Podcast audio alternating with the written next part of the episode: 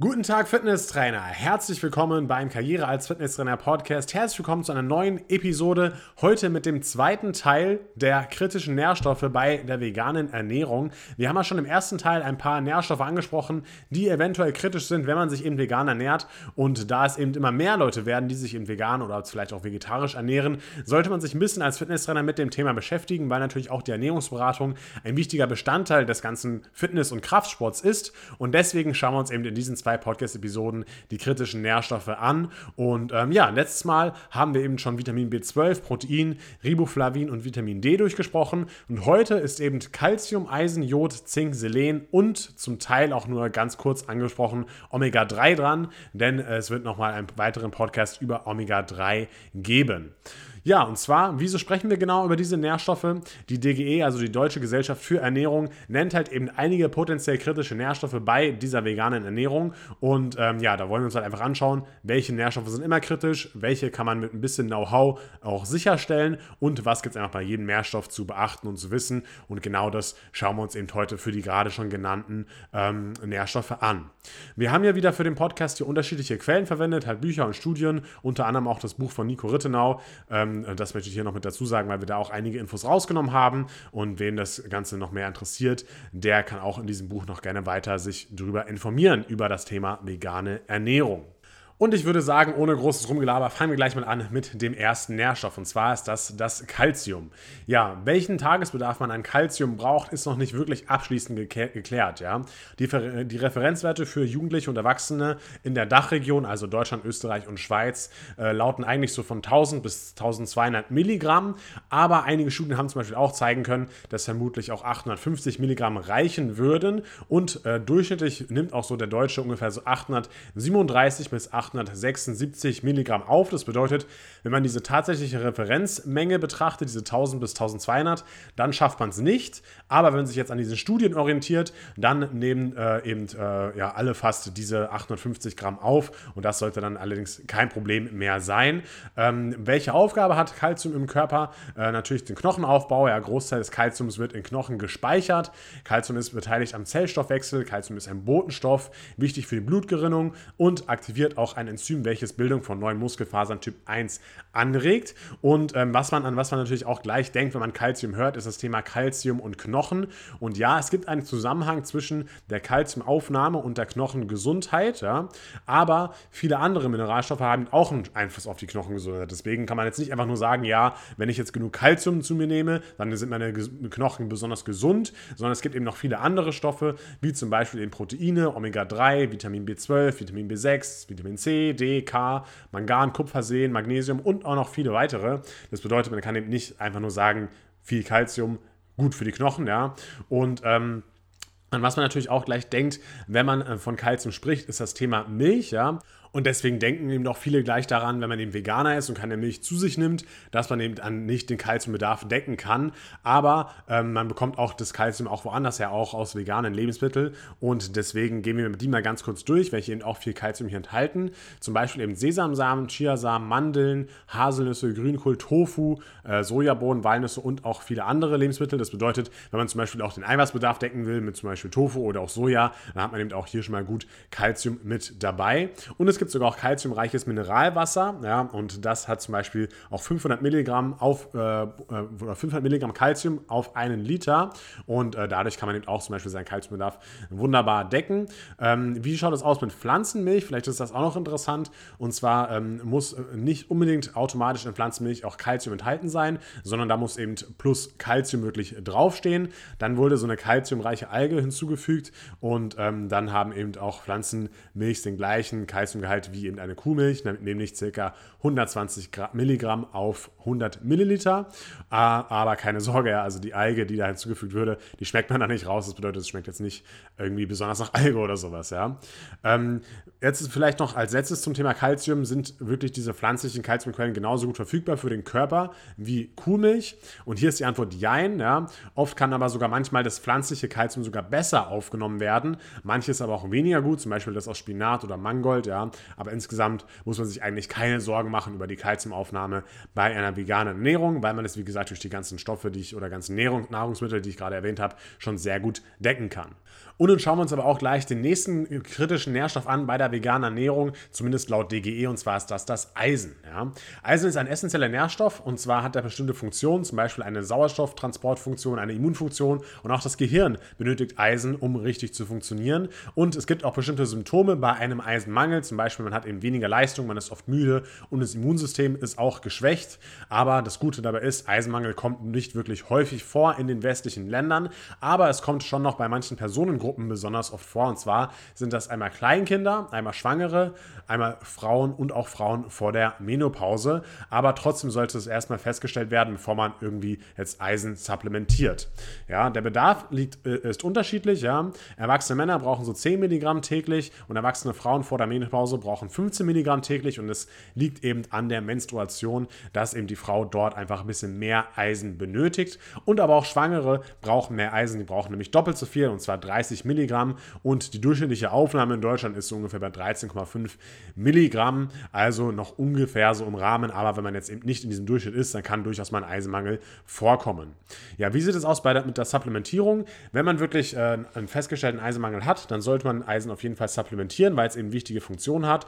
Sonst braucht man es nicht unbedingt. Ja, man sollte es nicht auf leeren Magen supplementieren, sondern immer zu einer Mahlzeit mit dazu nehmen. Und wie sieht das Ganze jetzt bei Veganern aus? Ja, da ist es grundsätzlich eigentlich kein Problem. Es gibt eben Studien, die zeigen, dass eben Veganer durchschnittlich nicht weniger Eisen als Mischköstler aufnehmen. Aber da die Leute, die eben alles essen, eben das hauptsächlich über Fleisch aufnehmen, wird es eben von der DGE als kritisch eingestuft oder als potenziell kritisch eingestuft. Ja, aber es gibt eben auch gute vegane Alternativen und Lieferanten, zum Beispiel Kürbiskerne, Sesam plus Hanfsamen, Leinsamen, Haferflocken oder auch einige andere Lebensmittel noch. Das bedeutet, ähm, ja, man kann durchaus den Eisenbedarf als Veganer auch gut decken. Und eben eine, und was eben noch hier interessant ist, ist, dass eine hohe Zufuhr von Vitamin C die Eisenaufnahme begünstigt. Ja? Also das bedeutet, wir könnten eben auch mehr Vitamin C-haltige Lebensmittel konsumieren, um die Eisenaufnahme zu verbessern. Zum Beispiel den Paprika, Rosenkohl, Grünkohl, Brokkoli, Papaya, Blumenkohl, Rucola. Das sind alles so gute Quellen für Vitamin C. Und abschließend zum Eisen kann man eben auch sagen, dass der Eisenbedarf sehr gut auch mit der äh, pflanzlichen Ernährung gedeckt werden kann. Den nächsten Nährstoff, den wir uns hier gemeinsam anschauen möchten, ist das Jod. Und da schauen wir uns erstmal die Referenzwerte aus Deutschland an. Und zwar sollte man zwischen 18 und 51 Jahren ungefähr so 200 Mikrogramm pro Tag Jod zu sich nehmen. Und wenn man eben über 51 ist, dann fällt es ein bisschen runter auf 180 Mikrogramm pro Tag. Und Schwangere und Stillende sollten ein bisschen mehr konsumieren. Das muss man unbedingt berücksichtigen, sonst kann es eben zu Folgen für das Kind kommen. Aber es gibt nicht sogar nur eine Unterversorgung, sondern auch eine Überversorgung ist möglich. Ja? Und in Deutschland ist zum Beispiel die maximal äh, angegebene Menge an Jod 500 Mikrogramm pro Tag. In Europa sind es 600 und in den USA, die sind da ein bisschen entspannter oder am entspanntesten, ja, da ist es eben 1000 Mikrogramm, weil eben die Studienlage hier noch nicht klar, ganz, ganz hundertprozentig klar ist. Deswegen gibt es eben verschiedene Werte. Und aber auch die maximal vertragene Menge hängt auch von vielen Faktoren ab, wie zum Beispiel auch die sportliche Aktivität, weil wenn man eben schwitzt, dann scheidet man eben auch Jod aus durch den Schweiß. Auch die Genetik hat dadurch einen, hat darauf einen Einfluss und auch die bisherige Jodzufuhr. Und eben die wichtigste Quelle, wie wir Jod zu uns nehmen, ist jodiertes Speisesalz. Ja, egal, ob man sich jetzt vegan, vegetarisch oder als Mischköstler ernährt, ja, äh, das ist immer die wichtigste Quelle. Würde es dieses jodierte Speisesalz nicht geben, dann wären eben 96 Prozent der Deutschen komplett unterversorgt, ja. Und ich habe hier mal eine Untersuchung aus der Schweiz rausgesucht, aus dem Jahre 2015, die eben auch die suboptimale Unterversorgung von oder die suboptimale Versorgung von Jod zeigt. Ja. In Deutschland ist sie auch nicht optimal, aber hier bei der Schweiz habe ich eben ganz genaue Zahlen gefunden. Und zwar waren eben 65 Prozent der Mischköstler unterversorgt, 66% der Vegetarier und sogar 79% der Veganer. Das bedeutet, hier hatten eben Veganer einfach einen höheren oder waren eben mehr Veganer noch unterversorgt mit Jod. Ähm, und was hier auch noch interessant ist, ist äh, der Zusammenhang mit der Schilddrüse. Und zwar, wenn wenig oder wenn zu wenig Jod aufgenommen wird, können eben Schilddrüsenprobleme die Folge sein. Und mehr dazu gibt es eben auch im, letzten, im Blogartikel, der bei uns zuletzt erschienen ist, bei der KF Akademie. Dort kannst du alles darüber erfahren, über die Schilddrüsenüberfunktion, Schilddrüsen Schilddrüsenunterfunktion und auch das Abnehmen bei einer Schilddrüsenunterfunktion. Sehr interessantes Thema. Das bedeutet, wenn du den noch nicht gelesen hast, dann schau dir den auf jeden Fall gerne mal an. Ich verlinke das hier gerne in den Show Notes.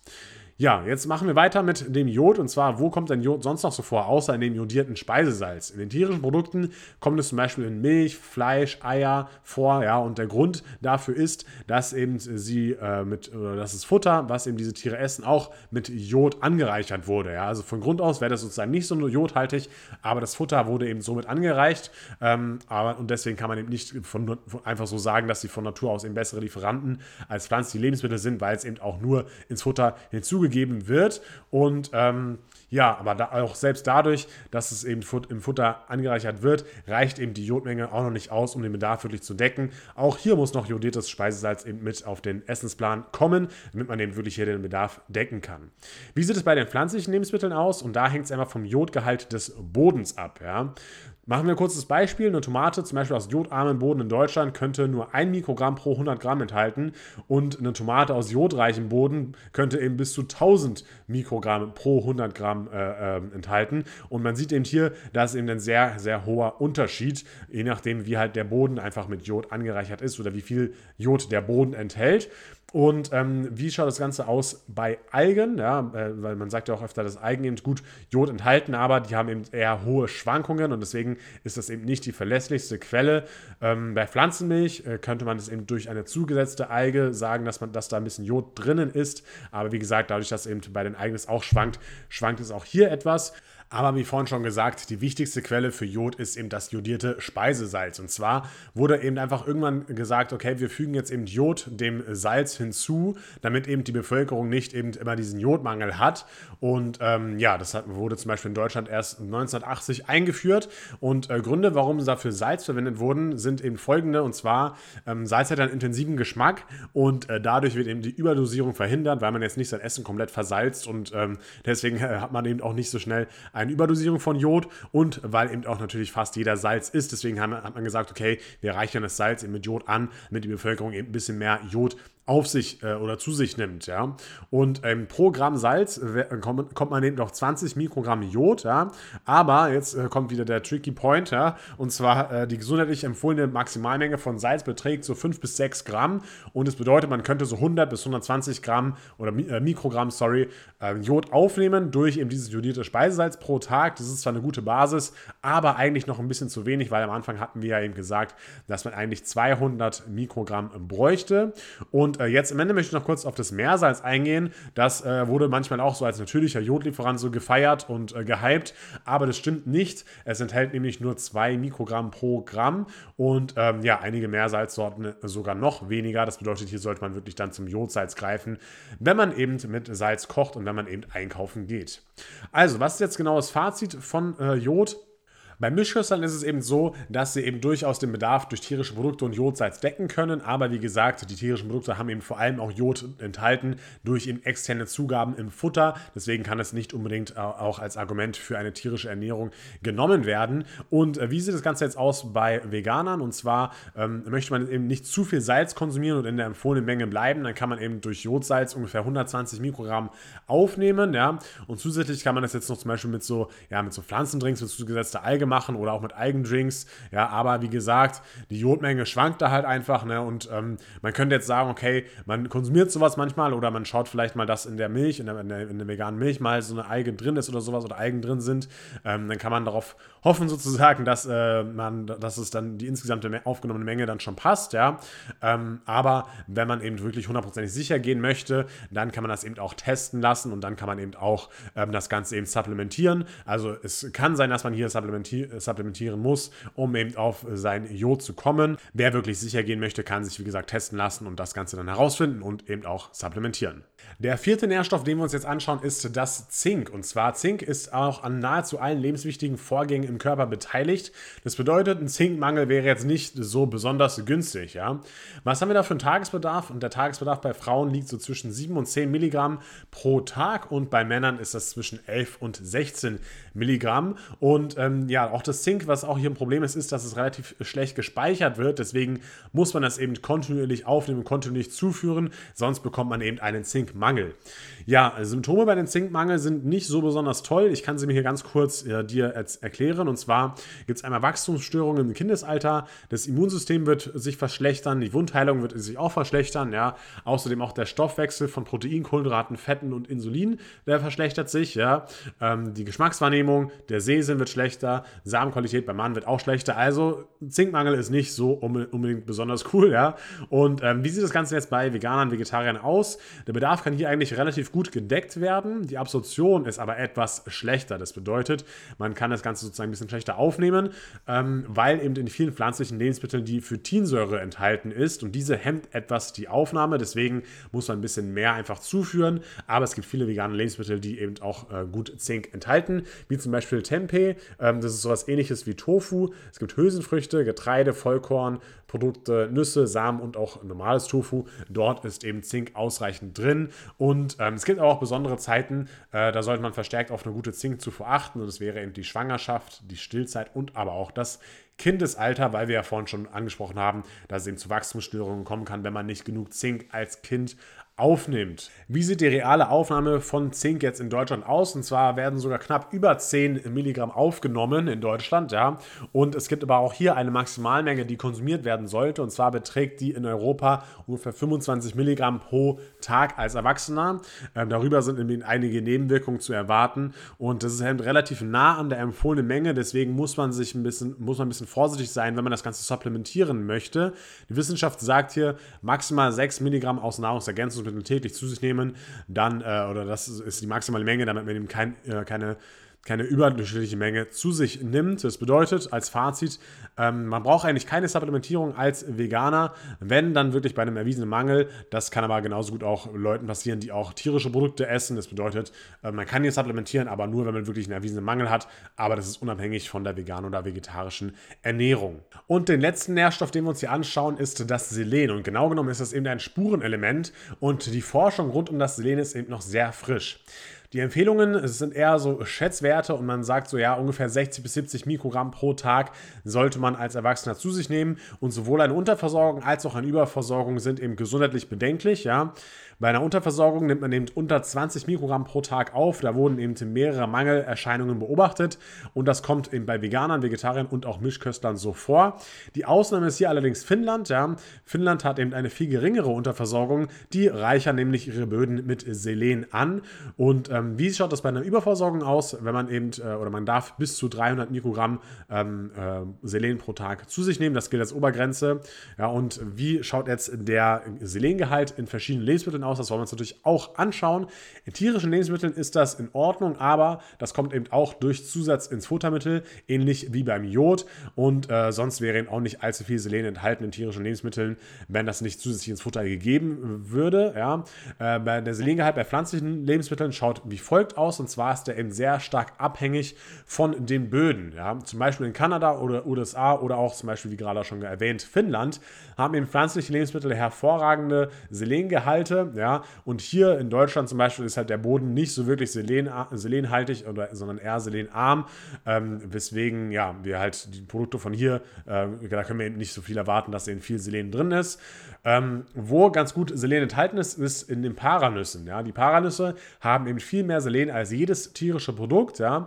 aber die Menge schwankt hier eben auch sehr stark. Manchmal nimmt man zu viel durch eine Paranuss auf und manchmal zu wenig. Ja? Zum Beispiel kann es eben sein, dass wenn man jetzt eine Paranuss deckt, dass die Tagesmenge schon komplett an Selen überschritten ist, sogar, ja. Es kann aber auch sein, dass man dann zu wenig aufgenommen hat. Es kann aber auch sein, dass es gerade so passt. Ja? Also ähm, äh, im Durchschnitt sagt man so, dass zwei Paranüsse am Tag reichen, um den Bedarf zu decken, aber man kann eben nicht genau sagen, wie viel wirklich in den Paranüssen drin ist, äh, weil es eben dort auch verschiedene Sorten gibt. Und was den Veganern auf jeden Fall helfen würde, wäre, wenn, wenn die Filme halt eben draufschreiben würden, ähm, wie viel Selen dort enthalten ist, beziehungsweise den Gehalt der jeweiligen Sorten einfach genauer angeben würden. Das würde auf jeden Fall helfen. Es gibt noch weitere äh, pflanzliche Lieferanten, wie zum Beispiel Kichererbsen, Weizenpasta, Linsen und Erbsen. Aber ähm, auch hier ist es, ist es, eben so, dass wenn diese Produkte in anderen Ländern angebaut wurden, äh, wegen den besseren Böden oder wegen den selenhaltigen Böden, äh, haben die auch mehr Selen enthalten. Und theoretisch kann man jetzt zum Beispiel irgendwelche Hülsenfrüchte aus USA oder Kanada im Laden kaufen, aber es wäre natürlich ein bisschen ökologischer, man dafür sorgt, dass eben auch hier die Böden wieder selenhaltiger werden und man nicht irgendwie aus USA oder Kanada irgendwelche Hülsenfrüchte kaufen muss, ja. Und äh, kommen wir zum Fazit zum Thema Selen. Ja, der Bedarf kann gedeckt werden, allerdings gibt es da starke Schwankungen bei den jeweiligen Lebensmitteln ist eben wie gesagt vom Boden abhängig, muss nicht unbedingt supplementiert werden, kann man aber, wenn man möchte. Ähm, dann sollte man aber keine Paranüsse essen, sonst hat man vielleicht zu viel zu sich genommen. Und wie gesagt, der Bedarf kann eigentlich auch ganz gut durch diese Paranüsse gedeckt werden. Und als allerletztes in diesem Podcast hier heute sprechen wir noch das Omega-3 an. Ähm, warum sprechen wir das nur ganz kurz an? Weil es eben demnächst auch eine extra Folge hier zum Thema Omega-3-Fettsäuren geben wird. Da beleuchten wir das Thema dann wirklich mal ganz genau, weil es eben ein sehr komplexes Thema ist und ähm, ja, das äh, für einen eigenen Podcast auf jeden Fall ausreicht. Und ähm, ja, genau ganz kurz zum Thema Omega-3 in der veganen Ernährung. Ja, man kann Omega-3 in der veganen Ernährung durch Pflanzen decken, zum Beispiel durch Walnüsse, Chiasamen, Leinsamen oder auch Hanfsamen. Aber viele Veganer supplementieren trotzdem eben Omega-3, weil es einfach ein bisschen einfacher ist, das Ganze zu machen und nicht immer auf die genaue ähm, äh, Nährstoffaufnahme durch diese Lebensmittel eben zu achten. Ähm, aber wie gesagt, da gehen wir auch nochmal in den Omega-3-Podcast genauer drauf ein. So, und jetzt sind wir eigentlich auch schon wieder am Ende der Podcast-Episode angelangt. Ja. Kurzes Fazit nochmal. Es gibt eben ein paar Nährstoffe, die eben kritisch sind bei der veganen Ernährung. Die haben wir jetzt hier in den zwei Teilen hier durchgesprochen. Aber wenn man sich mit äh, Ernährung beschäftigt und wenn man da ein bisschen drauf achtet, dann sollte das auch alles kein Problem darstellen. Und dann sollte die Gesundheit sozusagen auch hier nicht gefährdet sein, wenn man sich eben vegan ernähren möchte. Aber natürlich auch als Mischköstler sollte man sich mit den potenziell kritischen Nährstoffen auseinandersetzen, wie zum Beispiel Vitamin D3 oder Omega-3 oder einige Mineralien und Spurenelemente. Und wie gesagt zu Vitamin D. Und auch äh, habe ich schon mal was, was im Podcast gemacht und Omega 3 kommt demnächst auch mal ein neuer Podcast raus. Und ich hoffe, der hat der Ausflug hier in diese äh, oder der, der kurze Ausflug in die vegane Ernährung gefallen. Und du weißt nun besser, was du deinen Kunden empfehlen kannst, wenn sie sich eben vegan ernähren wollen. Und äh, ja, ich wünsche dir eine erfolgreiche Woche. Ähm, wie gesagt, check auf jeden Fall mal den Karriere als Fitnesstrainer Blog aus, ja, äh, den haben wir eben neu bei der Karriere als Fitnesstrainer Akademie. Da gibt es auch schon viele, viele verschiedene spannende Themen, wie zum Beispiel das Thema Schilddrüsenüber- und Unterfunktion oder wir haben auch zum Beispiel schon mal einen Artikel geschrieben über das Thema, was sage ich zum Kunden, wenn ich ihm das Gerät erkläre und wenn ich ihm den Vorteil von dem Gerät erklären möchte und wirklich äh, möchte, dass er eben sein Trainingsziel oder ich ihm, wie, wie ich ihm sagen kann, dass er sein Trainingsziel damit erreicht. Ja. Das ist auch ein sehr spannendes Thema, was ich auch in vielen Fitnessrennen immer sehe, was eben nicht so gut funktioniert. Ja. Das bedeutet, schau dir auf jeden Fall mal gerne den Blog an. Ich verlinke dir, wie gesagt, hier unten den Artikel und dann kannst du einfach mal ein bisschen durchscrollen und du wirst da bestimmt auch spannende Themen für dich finden. Also, wir hören uns in zwei Wochen wieder ähm, mit einem neuen, mit einer neuen Episode hier und nächste Woche kommt dann eben auch schon ein Interview raus mit dem Andreas. Da darfst du dich auch schon mal freuen. Ähm, ja, da wird es auch sehr spannend werden. Bis dann, dein Team Karriere als Fitnesstrainer und ciao.